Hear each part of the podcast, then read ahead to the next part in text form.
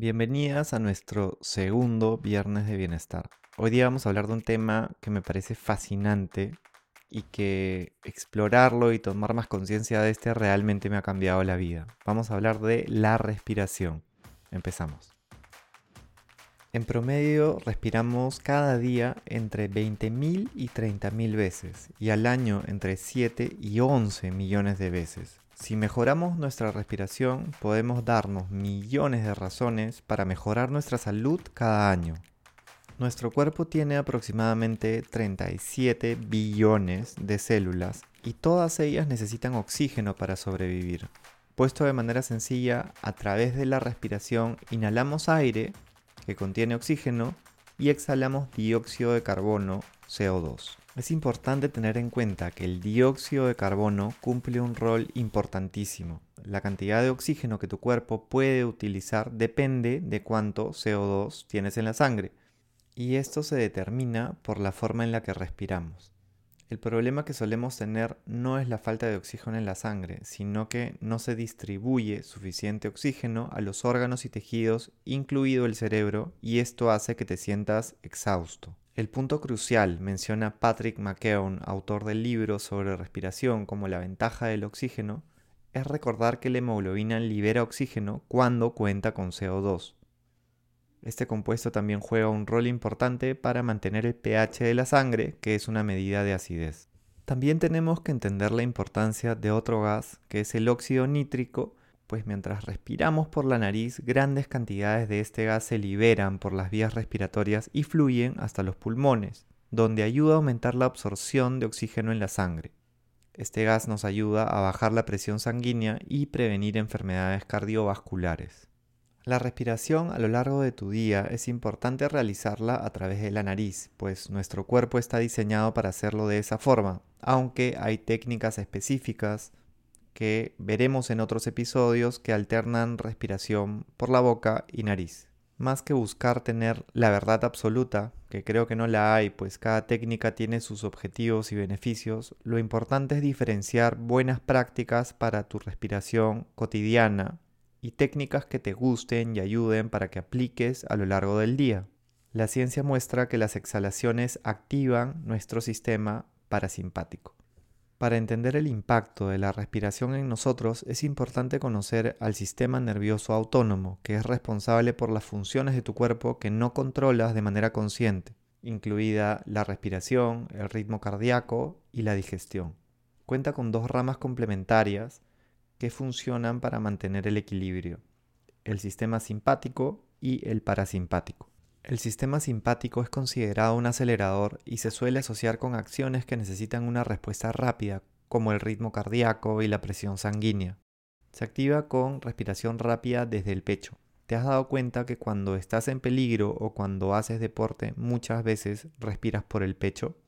Las emociones que se generan cuando el sistema simpático está muy activo son principalmente miedo, molestia y cierta urgencia. El sistema parasimpático es un desacelerador que se ve muy beneficiado cuando respiramos y hacemos ejercicios, técnicas y en general respiramos en una zona terapéutica cuando realizamos entre 4 a 8 respiraciones por minuto. Esto podría ser inhalar durante 5 segundos y exhalar durante 5 segundos. Esto puedes hacerlo durante 10 minutos al inicio y al final de tu día y te va a ir ayudando a respirar cada vez más cerca de esta zona terapéutica y esto tiene un impacto muy bueno en nuestra salud. Este sistema parasimpático está asociado a funciones que no son tan inmediatas, nos ayuda a conservar la energía, puede generar emociones como gratitud, confianza y alegría. Las respiraciones más largas nos ayudan a activar el sistema parasimpático. Por eso es que la respiración es tan importante para relajarnos y generar tranquilidad. A través de exhalaciones largas de respiración diafragmática, esta se da cuando notas que tu estómago se infla o se expande cuando inhalas y se contrae cuando exhalas. Cuando retenemos la respiración, también se activa este sistema. Hay una técnica conocida que es la respiración de la caja, por ejemplo, que tú inhalas en 4 segundos, contienes la respiración 4 segundos, exhalas en 4 segundos todo a través de la nariz y luego contienes 4 segundos y repites el ciclo. Puedes hacerlo con 3 segundos, con 5 segundos. Y se llama de la caja porque justamente estos cuatro momentos es como que estás dibujando una caja cada vez que respiras. El creador de esta técnica fue Mark Divine, un ex marino, que tiene también libros interesantes como McKeown y otros libros que les voy a poner en las notas de este episodio para que puedan profundizar.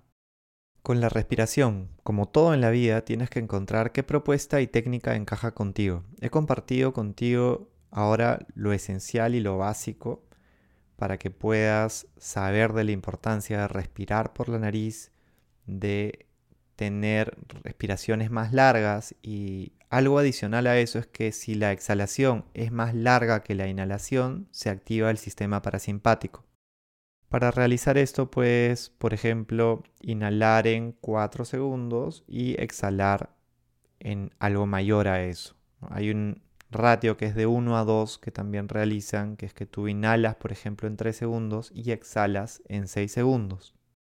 Combinando esta con la respiración de la caja, Mark Divine tiene dentro de sus propuestas una respiración de la caja que es 3-6-6-3.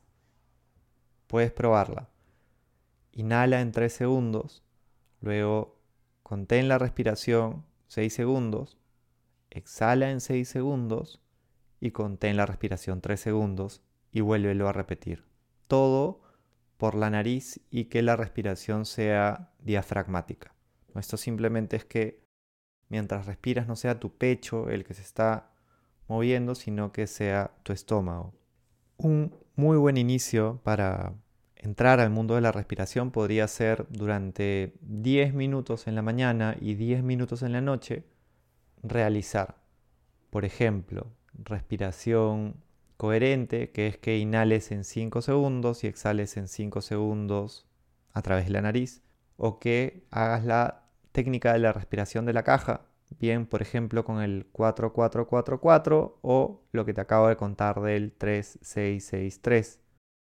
Otra opción es simplemente que respires por la nariz lo más lento que puedas, que estés tranquilo si puedes hacerlo por 5 minutos está bien, si son 2 también está bien, todo suma. Algo que te recomienda Dan Brulé, que también es uno de los referentes de respiración en el mundo, es que respires 10 minutos en la mañana, 10 en la noche y a lo largo del día tengas 5 momentos donde respiras 2 minutos cada vez.